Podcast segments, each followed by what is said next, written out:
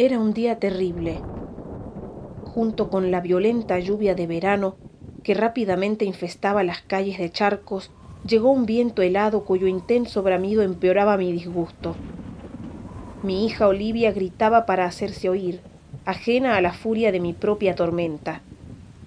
Con entusiasmo me señalaba los edificios, los árboles y los autos que aparecían invertidos sobre los charcos. Yo la escuchaba apenas y respondía con frases distraídas. Tenía demasiados problemas como para mirar los reflejos. ¿Qué sería de nosotras? No quería volver a casa de mi madre, pero no veía más alternativas. Y la escuela, con lo que le había costado agarrar el ritmo, otra vez de cero, como siempre.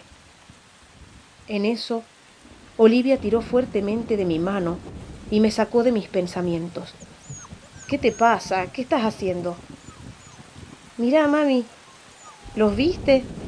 Son tan chiquitos y se están lloviendo. ¿Podemos llevarnos uno?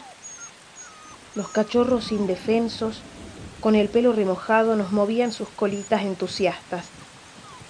Se aferraban al presente.